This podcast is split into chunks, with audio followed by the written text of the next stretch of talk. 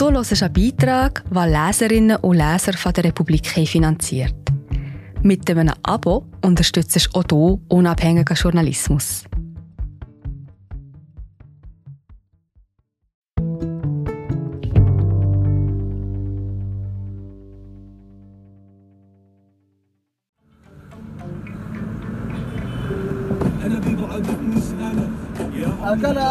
Einst war Tripoli im heutigen Libanon ein bedeutender Knotenpunkt im Handel zwischen Westasien und Europa. Heute ist die Stadt eine der ärmsten am Mittelmeer. Der Wiederaufbau in Syrien könnte dem Hafen zu seiner alten Bedeutung verhelfen. Hafen der Hoffnung von Monika Bolliger, vorgelesen von Anatina Hess.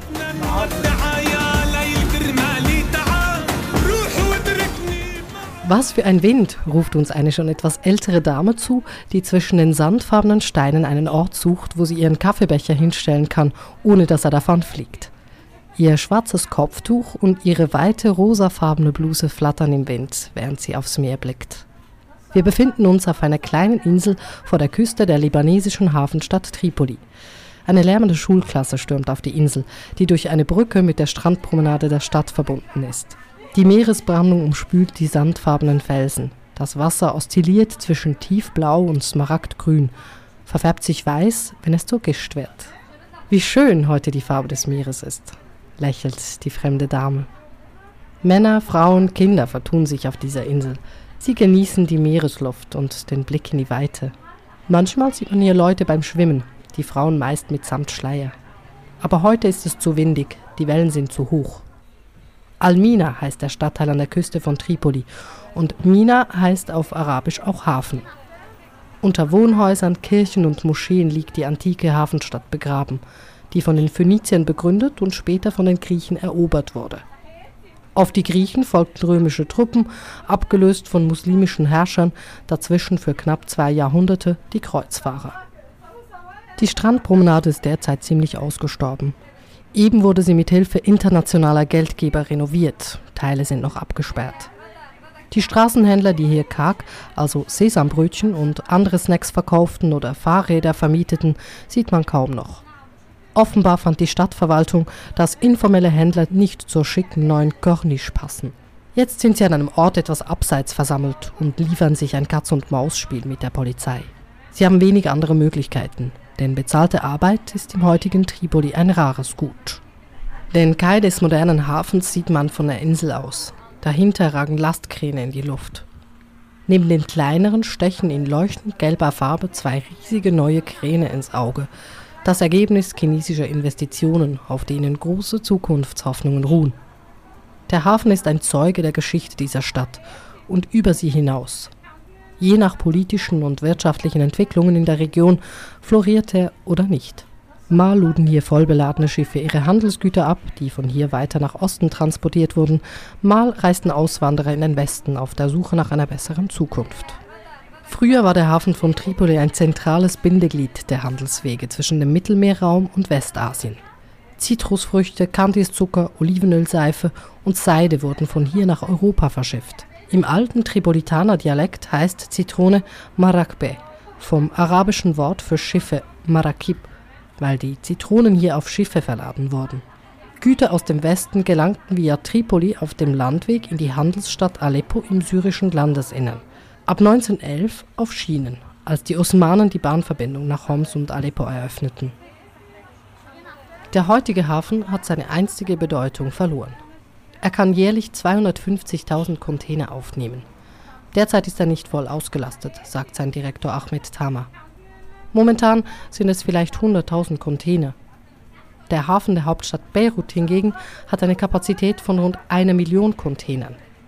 Rotterdam, Europas größter Hafen, verlud vergangenes Jahr 14 Millionen Container. Tripoli gehört heute zu den ärmsten Städten am Mittelmeer. Über die Hälfte der Bevölkerung lebt laut einer UNO-Studie in Armut. Wer arbeitet, kann von seinem Lohn kaum leben.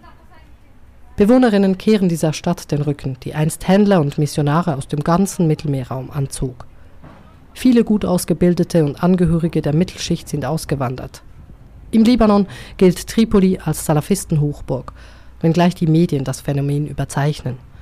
Besonders die ärmeren Viertel zeigten sich für salafistische Prediger und allerlei Rattenfänger empfänglich. Junge Männer schlossen sich ab 2011 dem Aufstand im syrischen Nachbarland an, der sich im Laufe der Zeit radikalisierte. Das ist jetzt vorbei. Die Sicherheitskräfte ließen jeden im Gefängnis verschwinden, der auch nur auf Facebook Sympathien mit syrischen Dschihadisten zeigte. Die Geschichte hat der einst stolzen Handelsstadt zugesetzt. Tripoli verlor seine Bedeutung mit dem Aufstieg der heutigen Libanesen. Wir sind gerade wieder da. Hallo, ich bin Marie José, Wissenschaftsjournalistin bei der Republik. Und ich tue dich hier kurz stören. Mir gefällt bei der Republik, dass sie vertiefen. Es sind mehrheitliche Geschichten, die auf Hintergrund eingehen. Für das Lesen oder Hören, beim Joggen, beim Kochen oder wie man noch einen langen Tag vor dem Computer einfach möchte die Augen zutun. Wir sind werbefrei und nur von unseren Leserinnen und Lesern finanziert. Unter republik.ch slash hallo kannst du auch hier ein Abo lösen. So, und das war es auch schon mit der Störung.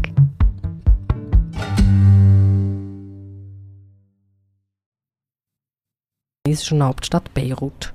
Der Hafen von Beirut erlebte ab dem 19. Jahrhundert einen Aufschwung, unter anderem dank europäischer Bemühungen um einen stärkeren Einfluss in der Levante, den man bevorzugt über lokale christliche Partner ausbaute. Beirut wurde dann zur Hauptstadt des 1920 ins Leben gerufenen libanesischen Staates. Tripoli wurde gegen ihren Willen diesem libanesischen Staat zugeschlagen und wird seither von der Zentralregierung vernachlässigt. Die Grenzziehungen der Kolonialmächte trennten die einst stolze Handelsstadt vom syrischen Hinterland ab, zu dem sie sich historisch, kulturell und wirtschaftlich zugehörig fühlte. Die Verbindungsstraße zwischen Tripoli und Beirut ist in miserablem Zustand. Züge fahren schon seit dem Bürgerkrieg nicht mehr, der das Land 1975 bis 1990 ins Chaos stürzte. Tripoli kann heute nicht atmen sagt Tafik al-Sultan, der sich sein Leben lang für den Hafen eingesetzt hat. Als junger Mann hatte der heute 83-Jährige seinen Vater, der damals Bürgermeister von Tripoli war, nach Beirut zu einem Treffen mit dem damaligen Präsidenten Kamil Shamoun begleitet. Das war in den 50er Jahren. In Zusammenarbeit mit einer italienischen Firma wollte Tripoli den Hafen ausbauen, der seit ungefähr einem Jahrhundert gegenüber Beirut an Bedeutung verloren hatte. Shamoun sagte nein.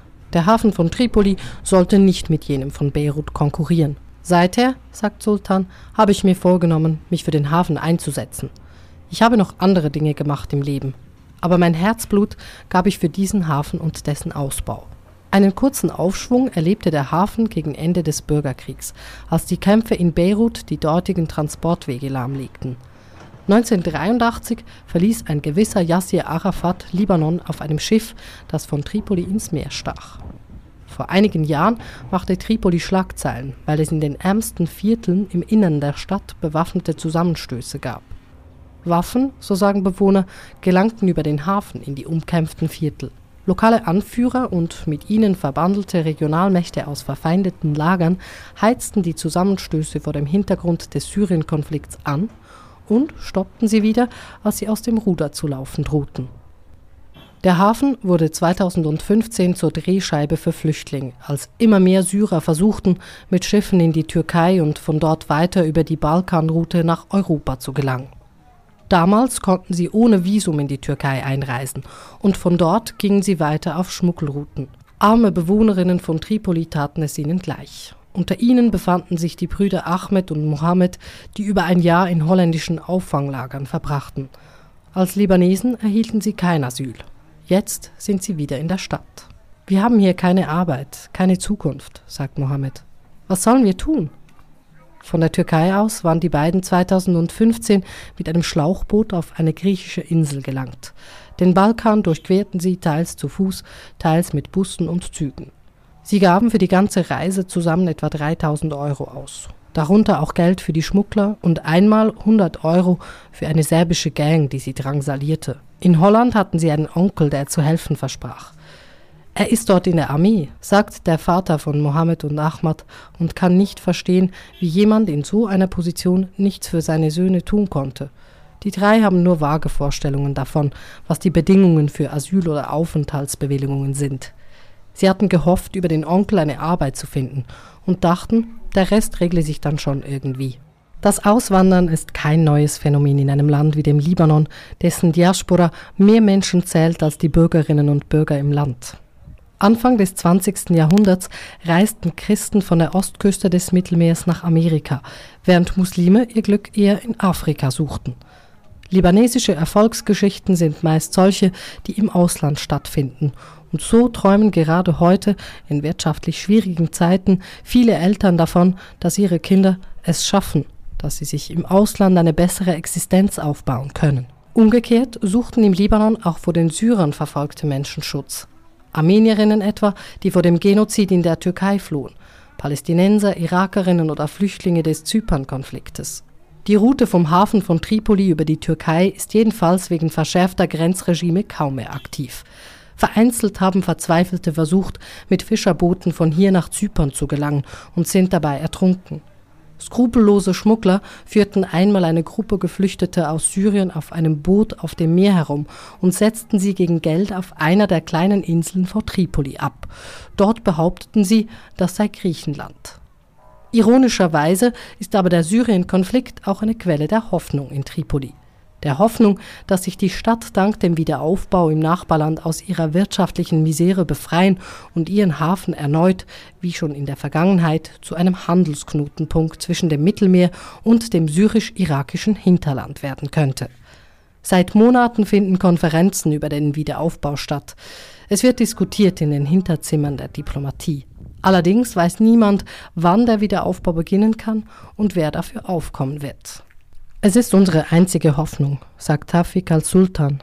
Wenn der Wiederaufbau in Syrien losgehe, werde dieser Hafen davon profitieren. Er ist strategisch gelegen, nur 35 Kilometer von der syrischen Grenze entfernt. Güter, die von hier ins Nachbarland gebracht werden, müssen kein Gebirge überwinden, im Gegensatz zum Transportweg via Beirut. Die syrischen Häfen von Tartus und Latakia hätten nicht genügend Kapazität, meint Sultan. Eben hat der Hafen von Tripoli ein Darlehen der Islamischen Entwicklungsbank bekommen, um seine logistischen Kapazitäten zu verbessern. Nun ist plötzlich China als Investor in aller Munde. Peking hat sich im Syrien-Konflikt zurückgehalten und die diplomatischen Beziehungen mit dem Regime Assad nicht abgebrochen. Zugleich leidet es nicht unter Sanktionen im Gegensatz zu den mit Damaskus verbündeten Mächten Russland und Iran. Es ist deshalb naheliegend, dass China beim Wiederaufbau der Investor der Stunde werden könnte. Peking hat Damaskus bereits Investitionen im Umfang von 2 Milliarden Dollar zugesichert. Chinesische Firmen investieren in die Erweiterung der Kapazität des Hafens von Tripoli durch den Ausbau des Kais und die Lieferung von großen Containerkränen. Seit Dezember landet wöchentlich ein großes Frachtschiff des chinesischen Transportriesen COSCO in Tripoli.